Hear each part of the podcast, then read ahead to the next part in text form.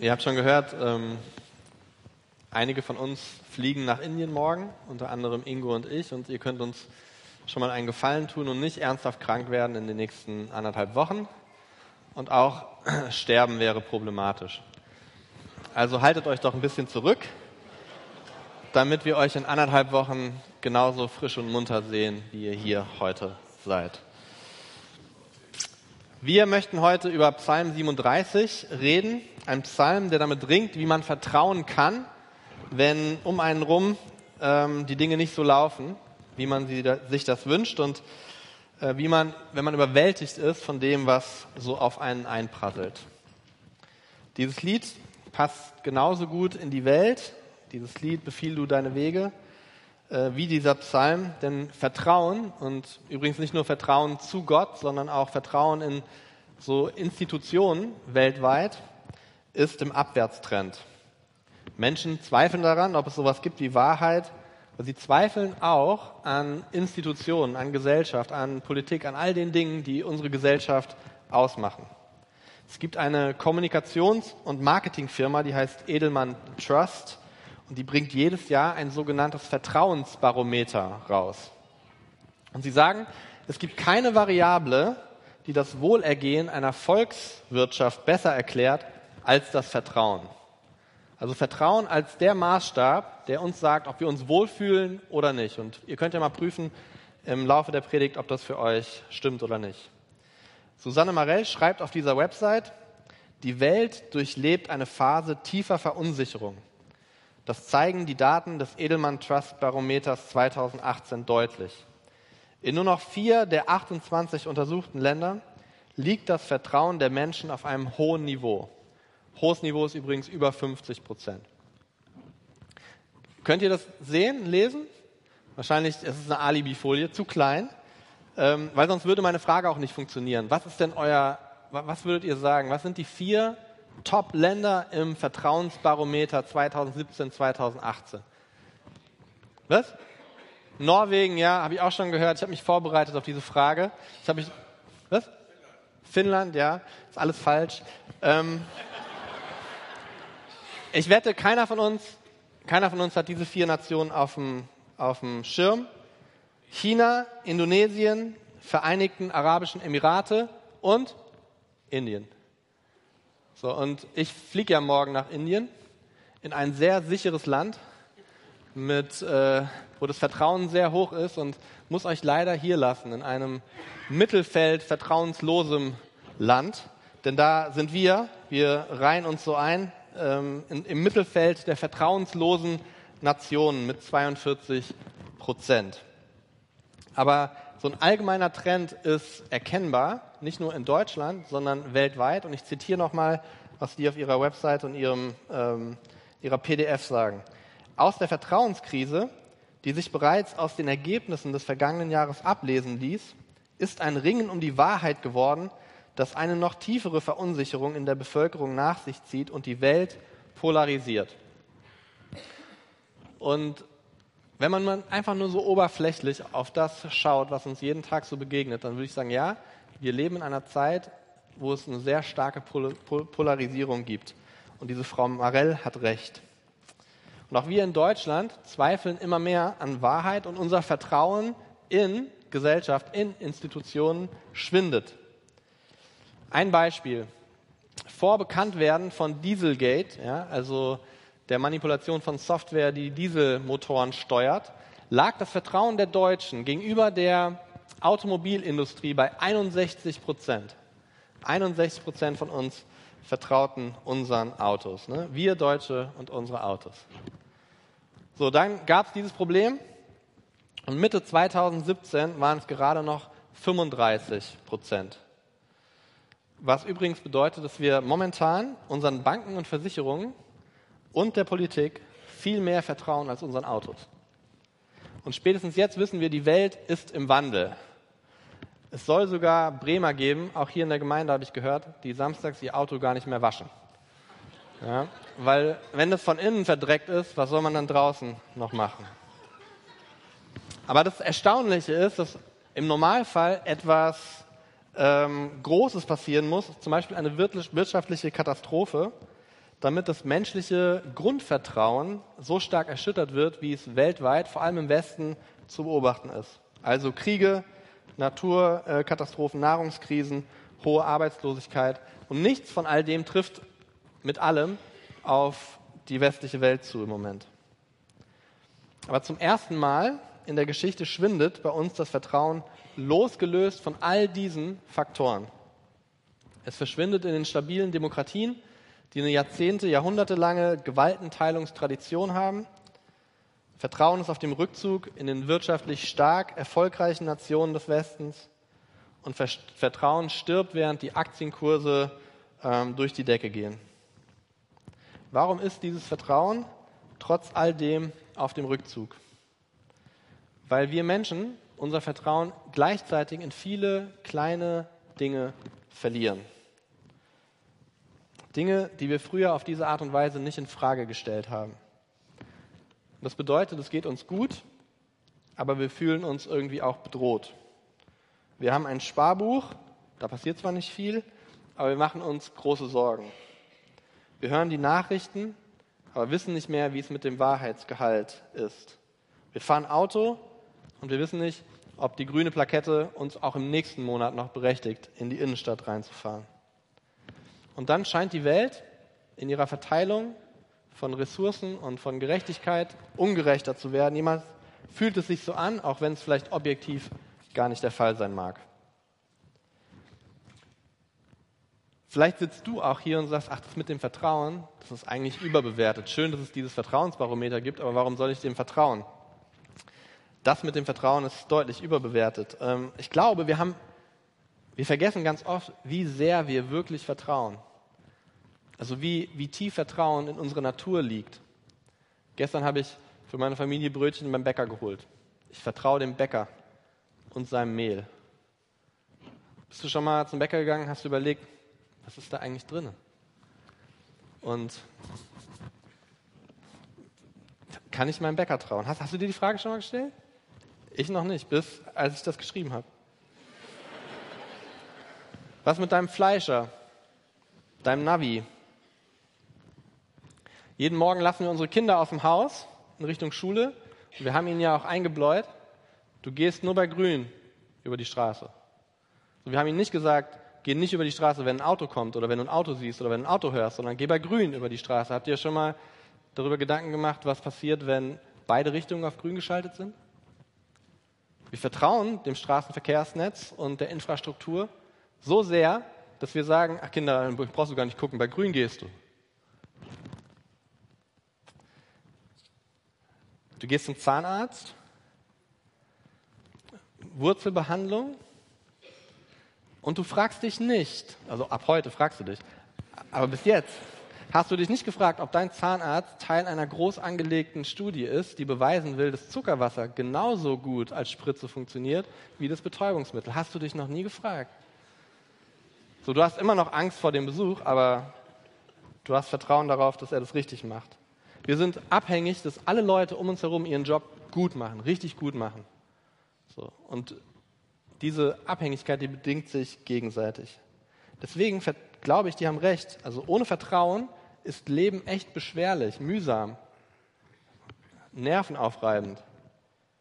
Und wem wir letztlich vertrauen, ist vielleicht sogar lebensnotwendig. Auch bei König David, der in einer anderen Zeit, in einer anderen Kultur, in einer anderen Welt lebte, ähm, war eine tiefe Verunsicherung vorhanden in seiner Bevölkerung.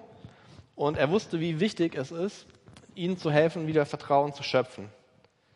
Wenn all die Sicherheiten am Wanken sind, an wen wendet man sich da? Und so schrieb er einen Psalm, der gut zur damaligen Situation passt und auch gut zur heutigen. Das ist der Psalm 37. Leute, die denken, dass sie abhängig sind von bestimmten Entscheidungen, die andere für sie treffen, die sie ins Nachtreffen bringen, die ihnen ähm, schlechte Dinge bringen und anderen gute Dinge die Ungerechtigkeit sieht, gegen die nichts getan wird, während man selbst versucht, einen guten Weg zu gehen und keinen sichtbaren Erfolg davon trägt. Und darüber scheinen die Menschen zornig geworden zu sein. Wir werden es gleich lesen. Aber der mächtigste von ihnen, ihr eigener König, David, möchte sie rausholen aus dieser Sichtweise, möchte ihre Füße ganz auf neuen Grund platzieren und ihr Denken und Wollen ganz anders gestalten. Er will, dass sie wieder Vertrauen zu Gott haben. Psalm 37 ist ein Text für Menschen, deren Vertrauen schwindet, weil das Unrecht um sie herum zu groß geworden ist. Entrüste dich nicht über die Menschen, die Böses tun, beneide nicht die Leute, die Unrecht üben, denn sie verdorren so schnell wie das Gras. Wie alle grünen Pflanzen verwelken sie, du aber vertraue auf den Herrn und tu Gutes. Bleib im Land, sei zuverlässig und treu. Freu dich über den Herrn und er wird dir geben, was du dir von Herzen wünschst. Befiehl du deine Wege dem Herrn, oder eine andere Übersetzung, lass den Herrn deine Wege bestimmen. Vertrau auf ihn und er wird handeln. Er wird deine Rechtschaffenheit erstrahlen lassen wie das Morgenlicht und dein Recht leuchten lassen wie die Mittagssonne. Überlass dich ruhig dem Herrn und warte, bis er eingreift. Gerate nicht in Zorn über den, der auf seinem bösen Weg auch noch Erfolg hat, über einen Menschen, der seine finsteren Pläne in die Tat umsetzt. Sag dich los vom Zorn, lege deine Wut ab. Lass dich von deiner Entrüstung nicht beherrschen. Es führt nur zum Bösen. Denn die Übeltäter werden von Gott ausgerottet, aber die ihre Hoffnung auf den Herrn setzen, werden das Land als Besitz erhalten. Nur noch kurze Zeit, dann ist der Gottlose nicht mehr da. Du schaust dich nach ihm um, aber da ist niemand mehr. Doch die Friedfertigen werden das Land als Besitz erhalten. Sie werden sich freuen an einer Fülle von Frieden und Glück. Dieser Psalm soll die ganze Nation neu ausrichten und er nimmt konkrete Übeltäter und Gottlose in den Blick. Und vielleicht ist es für den einen oder anderen, der hier auch Gast ist, abschreckend, so Worte zu lesen wie verdorren oder ausrotten. Aber der Fokus von diesem Psalm liegt nicht in dem, was mit diesen Menschen passiert, sondern in dem, was David seiner Nation quasi auf Rezept verschreibt. Er sagt, wenn ihr auf euren Wegen weitergeht und euren Gedanken und Emotionen freien Lauf lasst, dann werdet ihr mal so enden, wie die jetzt sind, wie die Menschen, die ihr nicht mögt. Und deswegen ist dieser Fokus nicht das Böse, das es gibt in dieser Welt, sondern das, wozu wir Menschen, die Menschen damals und wir, die an Jesus glauben heute, äh, in unserer Macht haben, in unserem Verantwortungsbereich liegen, Dinge in uns selbst zu verändern. Da, wo wir Kontrolle drüber haben. Gott sagt ganz deutlich, ja, es gibt diese Ungerechten, aber mach dir um die keine Sorgen. Ich kümmere mich um die. In meiner gerechten Liebe werde ich dafür sorgen, dass sie auch Gerechtigkeit bekommen, genauso wie du. Und anders als zur Zeit der Verfassung von diesem Psalm können wir nicht eins zu eins sagen, ach genau so, wie David es gesagt hat, so müssen wir das heute auch machen und wir gucken auf die Gottlosen und die Bösen um uns herum. Wir wissen vom Neuen Testament, zwischen den Gottlosen und uns gibt es nur einen Unterschied und das ist Jesus. Und ähm, keiner in dieser Welt ist schuldlos, wenn wir die Bibel ernst nehmen. Das Einzige, was bei uns passiert ist, ist, dass Gott in unser Leben gekommen ist und uns gerettet hat. Das heißt, dieser Blick, den, den David hat und wo er auch sagen kann, aus, aus der alttestamentlichen Perspektive, es gibt, es gibt das Israel, das Volk, das Gottes auserwählte Volk und dann die Bösen. Wir entfernen uns ein bisschen davon und gucken lieber mal dahin, was dieser Psalm für uns persönlich bedeutet im neuen Bund. Denn zum Übeltäter kann jeder von uns werden. Das macht dieser Psalm auch deutlich. Ich glaube, der Psalm 37 sagt, wer Gott vertraut, macht schon mal drei Dinge richtig. Und diese drei Dinge, wenn wir sie beherzigen, die werden uns helfen, die Unsicherheit in unserer Welt, unserer Welt, in der wir leben und die wir fühlen, zu verringern. Das erste, Vertrauen auf Gott macht Vergleiche überflüssig. Vertrauen auf Gott macht Vergleiche überflüssig. Also viel tiefgreifender als die Frage, ob es sowas wie Fake News gibt oder wie man Politik oder dem Dieselauto vertraut oder anderen Dingen, ist, ähm, dass wir uns als Menschen immer noch in der heutigen Zeit, auch als Christen, versuchen, über Dinge zu definieren und zu bewerten, ähm, die uns nicht helfen dabei, uns selbst zu finden und Gott zu finden.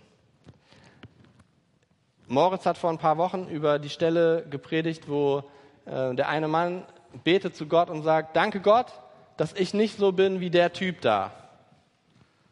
So, das ist Hochmut. Äh, und das hat übrigens auch nichts mit dem Psalm 37 zu tun. Im Psalm 37, da sieht man die Kehrseite der Medaillen. Menschen, die eher Minderwertigkeitskomplexe haben, aufgrund von dem, was um sie herum los ist und die Dinge, die sie beeindrucken. Und diese Leute wundern sich über die ungerechten Menschen, denen trotzdem Ansehen, Reichtum und Erfolg zufällt. Und Stück für Stück verändert sich mit diesem Blick auf die anderen die Emotionen in ihrem eigenen Herzen, ihre Einstellung zu den Menschen und den Dingen, die sie tun. Sie werden neidisch oder wütend und dann sagt David, ihr könnt euch ja kaum noch beherrschen. Und da sagt David, pass auf, du bist auf dem Weg, selbst in dieses Böse abzurutschen. Befiehl du deine Wege dem Herrn, vertraue auf ihn und er wird handeln. Er wird deine Rechtschaffenheit erstrahlen lassen. Überlass dich ruhig dem Herrn. Kurz zusammengefasst, ein paar Schlagworte aus diesem Text.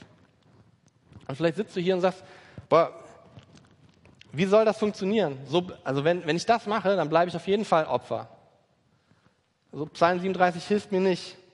Das ist nett gemeint, aber so funktioniert unsere Welt nicht. Das ist eigentlich eine Aufforderung, passiv zu bleiben, nichts zu tun, aber das stimmt nicht.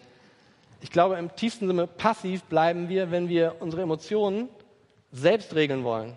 Wenn wir unsere Wut nähren in uns selbst, weil es uns irgendwie eine Art von Kontrolle über uns selbst gibt. Ähm, wir sind nicht gut darin, uns dem Herrn zu überlassen. So drückt es David aus. Wir haben Schwierigkeiten damit, unsere Emotionen dem Herrn zu überlassen. Es ist nicht automatisch, wir wachen nicht auf und denken, wenn wir wütend sind, wie, wie schaffe ich es, den anderen jetzt zu lieben? Oder wie schaffe ich es, dieser Wut zu entkommen, die mich innerlich auffrisst? Das, da sind wir nicht gut drin. Sich dem Herrn überlassen. Das hört sich zwar passiv an, aber es ist das Aktivste, was wir machen können, ist unsere Wege Gott zu befehlen, konkrete Schritte in seine Richtung zu gehen. Und wenn wir das machen, dann haben Vergleiche keine Macht mehr. Dann schaffen wir Distanz zur Ungerechtigkeit und dann macht uns diese Ungerechtigkeit auch nicht mehr innerlich fertig. Es ist wie Gott sagt, lass mich darum kümmern. Ich mache das. Markus, gib, gib den Rest ab, den, den du nicht kontrollieren kannst. Gib ihn zu mir. In einer Welt, in der Vertrauen schwindet, muss man als Christ heutzutage wissen, dass man Gott vertrauen kann. Und ich diese Fragen bezogen auf den christlichen Glauben, ich wüsste nicht, was rauskommt, wenn wir unter uns fragen würden, wie groß unser Vertrauen ist. Kommen wir über 50 Prozent? Über 70 Prozent? Aber eins, was deutlich ist und David deutlich macht, ist, wenn man sich dem Herrn überlässt, verlieren Vergleiche ihre Macht. Und wir sind nicht die Einzigen, die davon betroffen sind. Wir Normalos, die hier sitzen. Es gibt biblische Helden, die genau die gleichen Schwierigkeiten hatten, dieses Konzept zu begreifen, die neidisch sind aufeinander. Ja, das ist, gehen wir mal weg zu den, von den Feinden, gehen wir mal hin zu unseren Freunden. Johannes und Petrus waren Freunde. Und als Jesus auferstanden ist, ruft er Petrus zu sich und es gibt diese, diese rührige Situation, wo sie sich gegenseitig ihre Liebe zusichern und äh, Jesus gibt Petrus den Auftrag, äh, die Gemeinde zu leiten in Jerusalem. Äh, und Petrus nimmt diesen Auftrag an und ist, ist total happy. Und dann sagt Jesus zu ihm, ja, und am Ende deines Lebens wird es jemanden geben, der wird dich fesseln und der wird dich mitnehmen in eine Richtung, wo du nicht hin willst. Und das ist so ein bisschen eine verklausulierte Sache, die bedeutet, und du wirst als Märtyrer sterben, was ja dann wahrscheinlich tatsächlich auch passiert ist. Das heißt, der Lebensausgang von dir wird nicht so ruhmreich sein, aber selbst da sagt Petrus, ja, es ist gut für dich zu sterben, Jesus, weil ich weiß, dass du der Herr des Lebens bist. Und dann geht der Text weiter. Es ist wie, als ob Petrus den Kopf dreht und dann sieht er Johannes. Johannes ist ja der, den Jesus besonders lieb hat. Und dann fragt Petrus den Jesus, ja, und was ist mit dem da?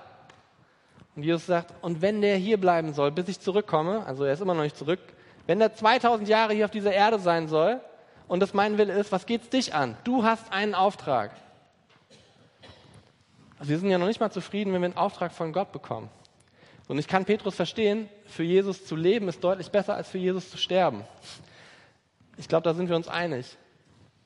Aber selbst den allergrößten Auftrag von Gott selbst als Person in Jesus Christus zu bekommen, reicht anscheinend nicht. um komplett auszublenden, dass wir neidisch sein können auf das Schicksal von unseren Freunden. Lassen wir doch mal die Feinde weg. Wir haben ja genug mit unseren Leuten hier in diesem Raum zu tun. Zu lieben bedeutet nicht mehr zu vergleichen. Zu lieben bedeutet nicht mehr zu vergleichen. Nirgendwo anders mehr hinschauen. So funktionieren Ehen übrigens. Das ist ein Bündnis, wo ich sage, ich schaue einfach nirgendwo anders mehr hin. Ich vergleiche meine Frau nicht mit irgendjemand anderem. Und das ist sehr, sehr wichtig. Aber du kannst auch inneren Frieden über deine Wohnung, über dein Haus, über dein Auto, über deine Jobsituation haben, wenn du das einfach beherzigst. Wirklich lieben bedeutet, Vergleiche loszulassen. Zweitens, Wut ist ein starkes Gefühl und ich habe den starken Eindruck, dass es sehr viele wütende Menschen gibt in dieser Welt. Und es ist ein normales und ein menschliches Gefühl und ich bin viel zu oft selbst wütend. Aber wenn ich in mich reingucke, dann bemerke ich immer wieder, dass es nichts Gutes in mir produziert. Es ist total destruktiv. Es rückt mich in den Mittelpunkt. Meine Ziele, das, was ich haben will, mein Verlangen, meine Gerechtigkeit. Und dann lese ich diesen Psalm und der ist so das komplette Gegenteil davon. Hier bleibt nicht der Mensch im Zentrum von seinen Gefühlen, sondern bekommt einen Weg, Gott im Zentrum seines Lebens zu behalten. Weil Vertrauen unser Herz verändert. Vertrauen auf Gott verändert unser Herz. Sag dich los vom Zorn, lege deine Wut ab. Lasse dich von deiner Entrüstung nicht beherrschen, es führt nur zum Bösen. Denn die Übeltäter werden von Gott ausgerottet, aber die ihre Hoffnung auf den Herrn setzen, werden das Land als Besitz erhalten. Das ist eine direkte Warnung, nicht so zu werden wie die Menschen, die man verabscheut.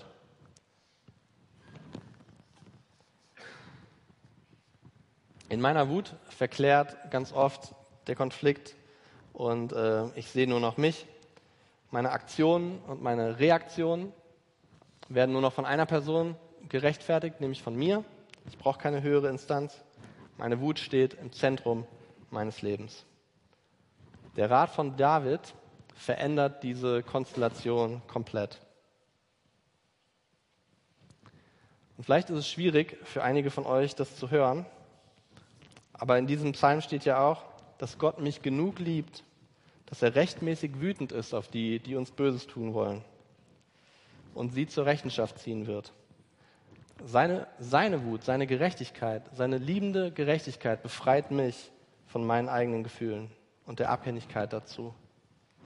In einer unruhigen Zeit, in der anscheinend unser Vertrauen gegenüber vielen Dingen schwindet, ist es das Beste, unsere Wut durch das Ventil Gottes abzuleiten Könnt ihr euch die linke oder die rechte Szene ohne Wut vorstellen? Politische Debatten ohne Wut. Ein Stadion. Ein Stadion ohne Wut. Ich schlage die Zeitung auf und sie ist voll von Menschen, die sich ständig entrüsten. So wie David das hier sagt. Aber der Weg von der Entrüstung hin zur Wut bis hin zum Hass und bis zum Bösen, das schien mal so, als ob das so ein langer Weg war. Sieht so aus, als ob es ein Katzensprung ist heutzutage. Und unser Auftrag ist es, wir uns da nicht mit reinziehen lassen. Und drittens, Vertrauen auf Gott bringt Frieden in meinen Alltag. Bleiben wir mal bei uns. Psalm 37 und dieser Raum. Unsere Feinde oder Gegner sind doch gar nicht das Problem. Ich wette, einige von euch hätten sogar ein Problem damit, zu sagen, ah, ich habe einen Feind, ja, vielleicht einen halben oder einen Gegner. So denken wir ja nicht. Das sind ja nicht die Kategorien, mit denen wir ständig äh, rumlaufen. Unser Problem ist doch der Alltag. Der Alltag auch in diesem Raum. Neid und Wut im Bereich von Familie. Oder Fragen, die wir uns stellen wenn wir die Ungerechtigkeit, die wir in unserem eigenen Leben sehen, anprangern. Zum Beispiel, warum ist diese Person verheiratet und ich nicht? Ich strenge mich so sehr an, ich wünsche mir das so sehr und der anderen Person scheint es einfach zuzufliegen. Ist ungerecht. Warum sind deren Kinder gesund und meine nicht? Warum werden diese Leute eingeladen und ich nicht? Warum haben die so viel und ich so wenig? Das ist ungerecht. Und für diese Fragen brauchen wir keine Feinde.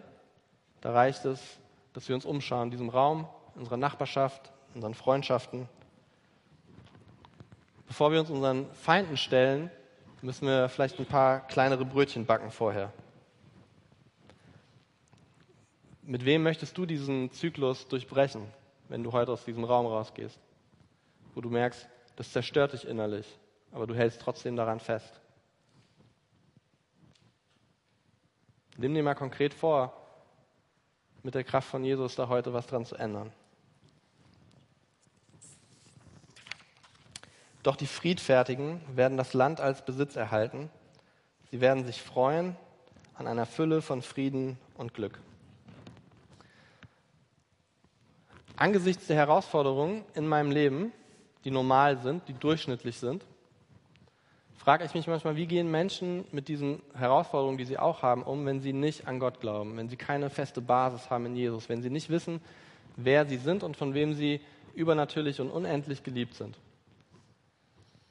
Und ich könnte mir vorstellen, dass es zu echter Verbissenheit und Verbitterung führen kann. Dinge von außen, die auf uns draufprasseln, mit denen wir nicht klarkommen. Aber dann auch die Dinge, die in uns drinne sind. Also da, wo ich versagt habe, da, wo ich Schuld auf mich geladen habe, da, wo ich ja, jedes Mal, wenn ich daran denke, und es ist immer noch dieser Dolch in meinem Herzen, der weh tut. Was ist, wenn das auch noch kommt? Und dann sind wir wütend auf uns. Und so wenig friedfertig. Vielleicht sind wir sogar sehr gut damit, mit anderen friedfertig umzugehen, aber uns machen wir das Leben richtig schwer. Uns vergeben, nee. Das, was ich getan habe, nee. Auch dazu braucht man Vertrauen, dass die Botschaft von Jesus nicht nur eine gute ist für alle, sondern auch für dich und für mich, ganz persönlich. Psalm 37 ruft uns zu, Lass den Herrn deine Wege bestimmen. Wörtlich heißt es hier im Hebräischen, roll dich zum Herrn. Roll dich, roll dich doch einfach mal zum Herrn. Dich und dein Leben, dich und dein Versagen und dich und deine Wut und dich und dein Neid. Roll dein Versagen zum Herrn. Roll dein Leben, roll dich zum Herrn.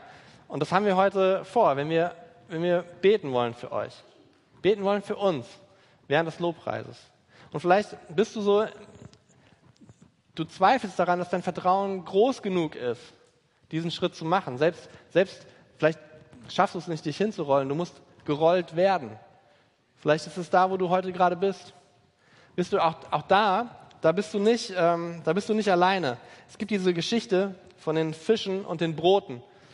Fünf Brote, zwei Fische. Die meisten von uns kennen sie. Die Jünger zweifeln, dass sie damit irgendwas Sinnvolles anfangen können. Jesus sagt, ach, macht einfach mal. Am Ende werden Tausende von Leuten satt und zwölf Körbe voll Brot werden eingesammelt. Ein Korb pro Jünger. Jesus wollte einfach mal angeben. Er wollte einfach mal sagen, egal was du mir bringst und wo du gerade stehst, du nimmst einen vollen Korb mit nach Hause. Und vielleicht bist du gerade vertrauensleer, vielleicht musst du mal wieder auftanken, vielleicht reicht dein Vertrauen nicht, noch nicht mal Neid oder Wut oder so abzulegen, sondern du hast ganz andere, grundlegendere Probleme, Herausforderungen in deinem Leben dann komm und lass für dich beten. Lass dir Vertrauen zusprechen von deinem Gott und sieh, wie er das wenige, das du bringst, vermehrst zu seiner Ehre. Und deswegen wird Silvia jetzt mit uns auch ein paar Worte teilen, die für sie, ähm, also in Bezug zu dem Lied Befiehl du deine Wege, die ihr wichtig geworden sind im Laufe ihres Lebens. Äh, und wir wollen von dir wissen, wie das so praktisch funktioniert. Wie machst du das in Herausforderungen, in Stress, wenn du richtig frustriert bist, dass du dann die Kurve kriegst zu deinem Gott. Nimm uns doch bitte mit auf diese Reise.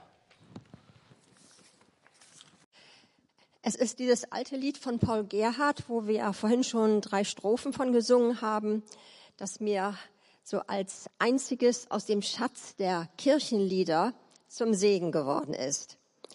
Ich will davon berichten, inwiefern der Text dieses Liedes meinen Glauben gestärkt hat. Da ist folgende Situation. Ein Kontrollbesuch beim Zahnarzt steht an. Kein Problem. Ich hole mir den Termin. wie schön. Erst in ein paar Wochen muss ich dahin. Allerdings vergeht die Zeit so schnell. Und dann ist der bewusste Tag da. Ungewollt spielen sich in mir Schreckensszenarien ab, was alles während und nach der Behandlung passieren könnte. Ich bekomme Angst, der Magen meldet sich, die Nerven spinnen, es ist einfach verrückt.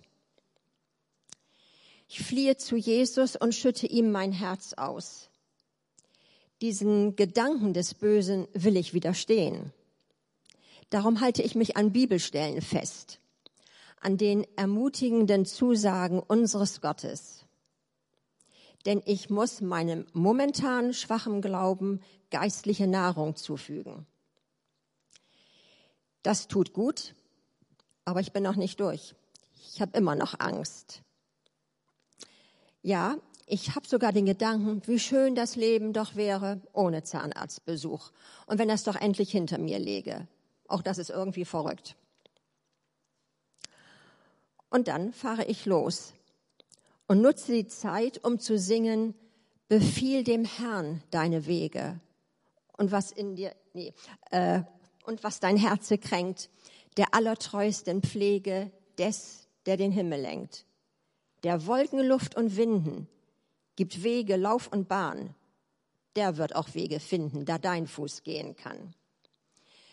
Vier Strophen kann ich auswendig. Ich singe sie.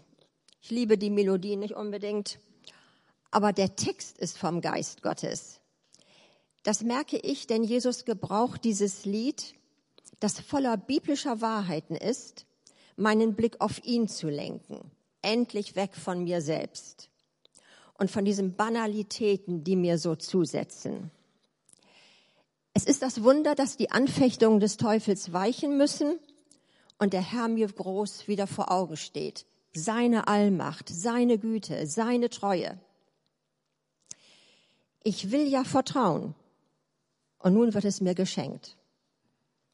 Als ich später wieder nach Hause fahre und alles wunderbar ohne Zwischenfälle abgelaufen ist, danke ich Jesus von ganzem Herzen. Es geht mir blendend.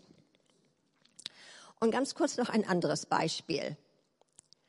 Am Abend habe ich die Hälfte eines Referates für ein Seminar in unserer Gemeinde fertig.